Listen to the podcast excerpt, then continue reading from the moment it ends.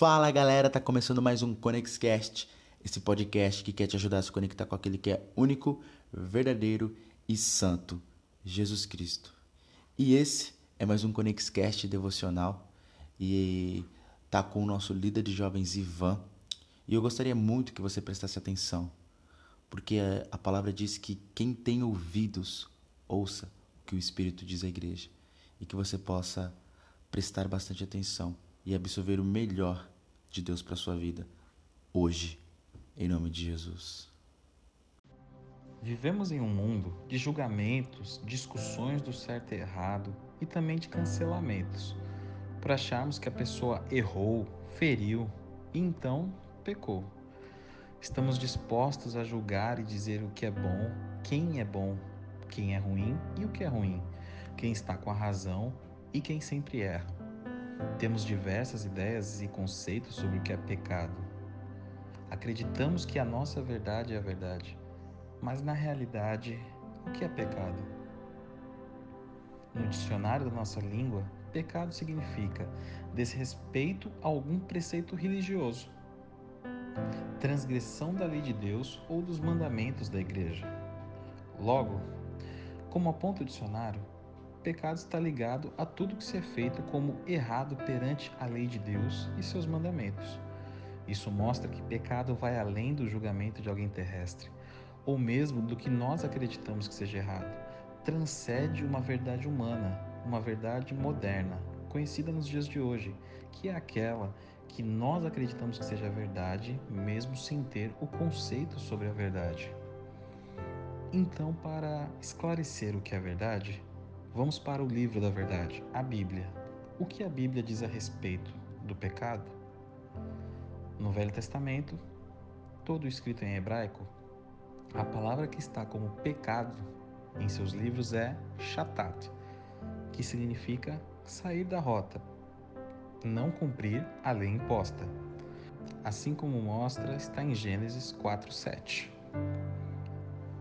Se bem fizeres, não haverá aceitação para ti, e se não fizeres bem, o pecado jaz à porta, e para ti será o seu desejo, e sobre você ele dominará.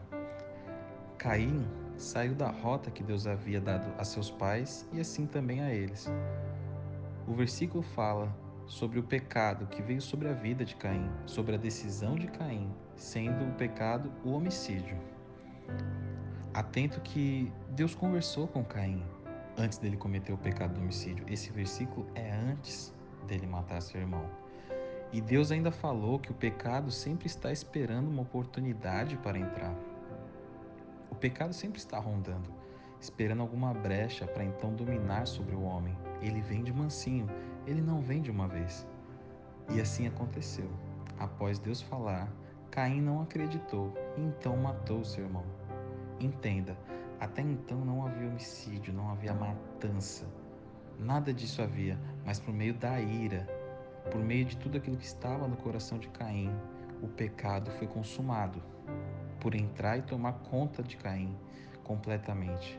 Caim ficou cego e não entendeu que aquilo era só uma situação, que quem estava errado era ele mesmo, pois o seu sacrifício não havia sido aceito por Deus, não porque o sacrifício de Abel era melhor que o dele, mas porque o sacrifício de Abel, a oferta de Abel, era verdadeira para Deus e a de Caim não.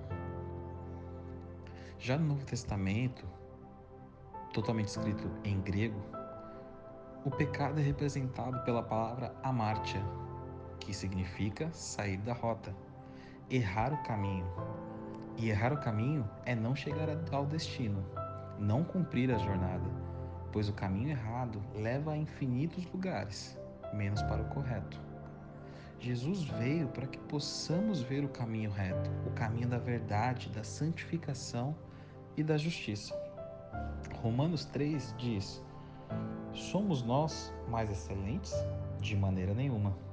Pois já, desde antes, demonstramos que tanto judeus como gregos todos estamos debaixo do pecado. Como está escrito, não há um justo, nenhum sequer. Não há ninguém que entenda, não há ninguém que busque a Deus de verdade.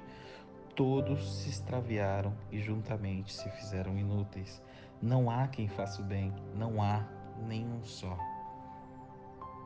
Aqui, Paulo estava mostrando que todos nós erramos, todos nós pecamos. E qualquer admiração para caminhos que não são os de Jesus Cristo podem levar ao abismo e assim ao pecado.